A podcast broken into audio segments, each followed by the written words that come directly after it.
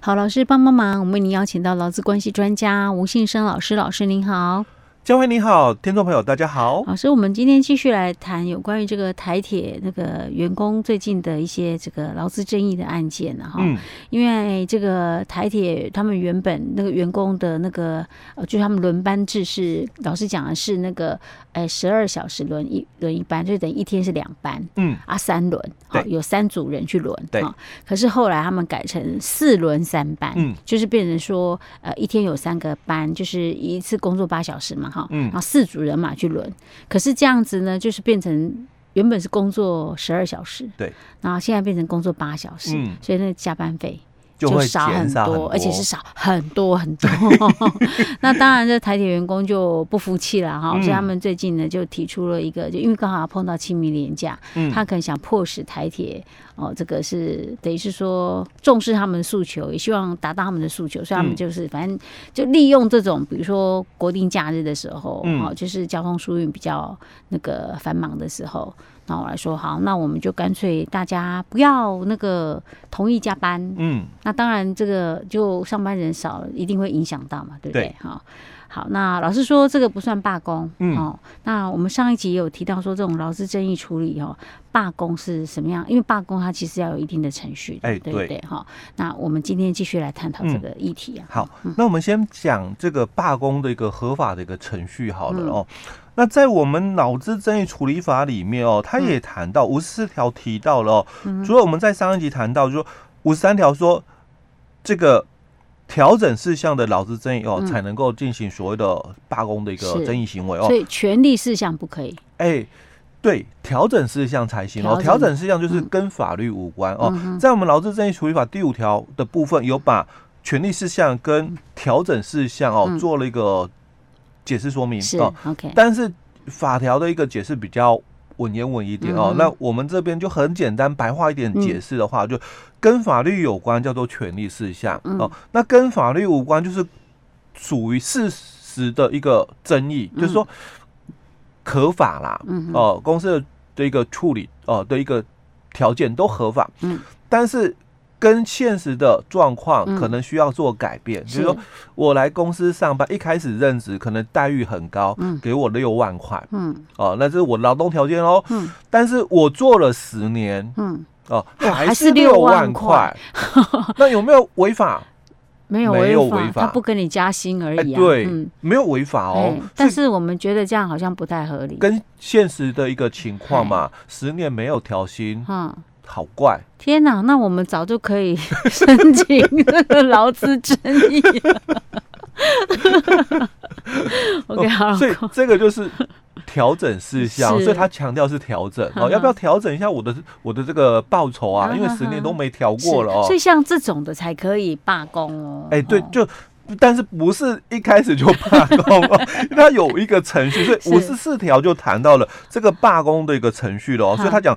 工会哦，如果没有经过会员哦，以直接或者是无记名的一个投票，而且经过全体过半数同意哦，那他强调这个是全体哦，所以全体工会会员哦，那跟我们目前哦，我们在媒体看到的哦，这个是由我们台铁的企业工会哦，宜兰分会的这个所提出的一个活动哦，就是那。跟我们在五十四条法规里面所谈的，哎，那我宜兰分会，不然我因为好像宜兰分会哦是几乎大概全体的这个会员了哦，都同意了，几乎都有同意了哦。那有没有符合我们五十四条假设了哦？这个是一个调整事项的一个争议。好了，我们先把它假设，因为它本来是这个权利事项的哦。我假如说是调整事项的一个。争议，嗯，那我们现在是宜兰分会全体会员哦，嗯、哦，都有同意了，是，那有没有符合这样的一个程序？宜兰分会哦，嗯，可是如果说我只是宜兰，我就我约约束我宜兰分会的出办就好了，其他的你要不要我不管你，哎、欸，所以他这个这样应该 OK 吧？跟我们 五十四条里面所提到的哦，就有问题，因为 他强调的是全体过半数，嗯，那我现在是。这个分会的部分，嗯，那能不能就是因为我们是全体过半数嘛，哦，分会全体过半数哦，那跟我们这里所谈到的哦，有没有符合？老师有没有符合？这个就有很大的一个问题哦。嗯，假如是以我们的工会的一个认定来讲，它有所谓的职业工会，嗯，然后产业工会跟这个企业工会。那它这个是企业工会对不对？分会啊哈，哦，企业工会的分会。哎，对，哦，所以他这里谈的就主要是谈企业工会哦。等一下，等一下，可是他是宜兰分会是理事长哎。所以他分会有一个理事长，欸，我们分会有一个理事长哦。所以他如果要谈的话，以他分会来去谈的话，嗯，那当然是以分会的一个角度来认哦。嗯，但是这个要看哦，就是企业哦，嗯，哦，他有没有去认同这一段？因为目前来讲哦，嗯，我们的认定里面比较倾向于就是说以。企业工会，所以是全体，不能说是在什么分会，要不然如果每每一个都分支太细的话，可能很容易就达成 一些哦目标了。所以这个就有点争议性了哦。好，那他也提到了哦，有两种特殊的情况哦，一种就是限定不得罢工哦，就是他有提到了。教师哦不得罢工，嗯、那或者是我们的这个国防部以及所属机关哦，或者学校的老公不得罢工。哦，所以这两类的人他是被排除了哦，不得罢工。那另外我们还有一种哦，就是说有条件的可以罢工哦，但是这种有条件的可以罢工，他强调了你要先约定好必要的服务条款哦。那你们把这些服务条款，就我们讲。基本的就是人力配置啦，哦，你把它就是提供出来，嗯，哦，因为我们罢工是全部嘛，嗯，就是所有的人哦，就是不提供劳务嘛，是。那他这里就谈到是。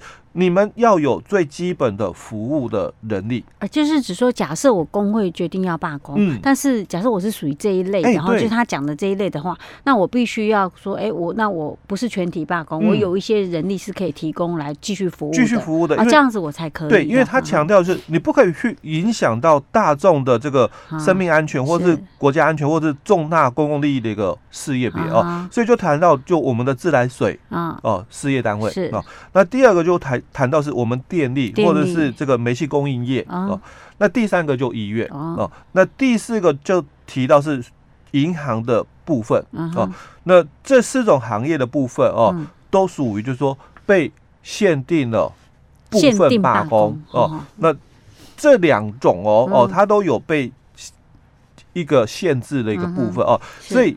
在我们劳资争议处理里面哦，嗯、我们另外给予了他另外一个工具哦。嗯、我们之前在节目里面也分享了，就是仲裁的一个部分，交付仲裁哦。嗯、好，那这个是我们哦来简单的先提一下呃罢工的一个程序哦。嗯、那接下来我们就要来探讨一下了哦，到底哦我们的这个台铁的这个宜兰分会哦，嗯、他们去提出了一个口号，就是我们这个。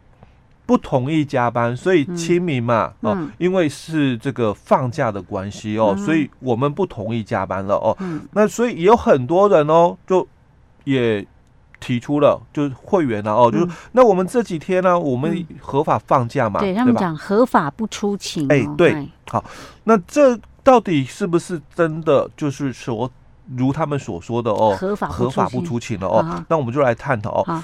那我们其实，在我们脑机法里面，我们把加班分成两种的一个形态。嗯，第一种形态就我们提到的平日加班，是你可能一天工作八个小时或。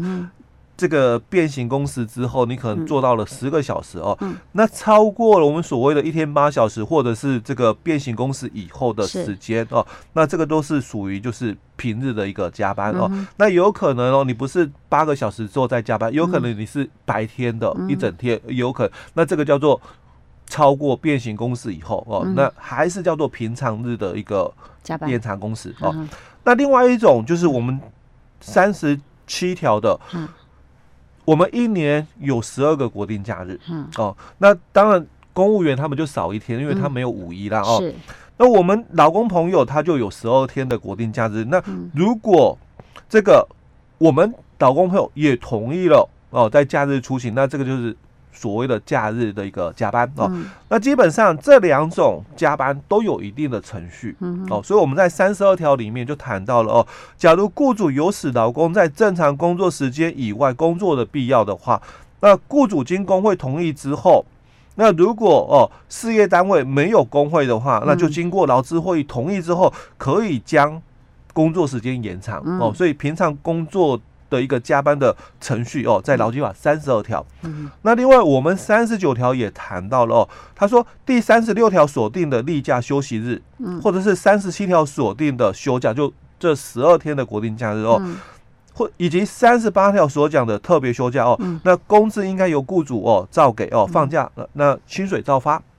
那雇主如果经征求到劳工同意于休假日工作哦，嗯、那工资应该加倍发给。好，所以在这里哦，他谈到了程序的部分，嗯，应该是取得劳工。个别同意是哦，但是后面他还有这一段哦，他说因为季节性的一个关系，有赶工的一个必要，那经过劳工或者是工会同意的话，那照常工作的话，一同嗯哦，所以他这里哦假日出勤的这个程序就两种嗯。那一种是取得劳工个别同意，嗯，那还有一种，因为我是季节性的一个关系，有赶工的一个必要了哦，嗯，所以我可以除了劳工个别同意以外哦，嗯，那我也可以哦，经过工会同意之后，那就让劳工哦在假日出勤哦，所以我到底哦有没有答应这件事情？我觉得还是个别劳工同意呢。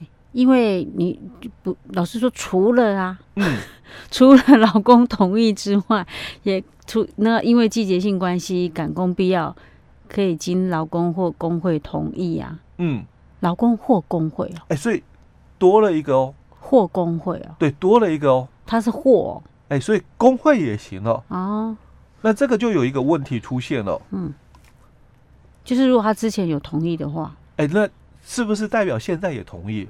啊，哎、欸，所以这个就有很大的一个探讨的一个空间了，嗯。是，如果是平常日延长工时，我觉得还有有话讲；假日我就觉得不可以这样子 说，到底是不是呢？嗯，我们先卖个关子，嗯，下一集再跟大家分享。好。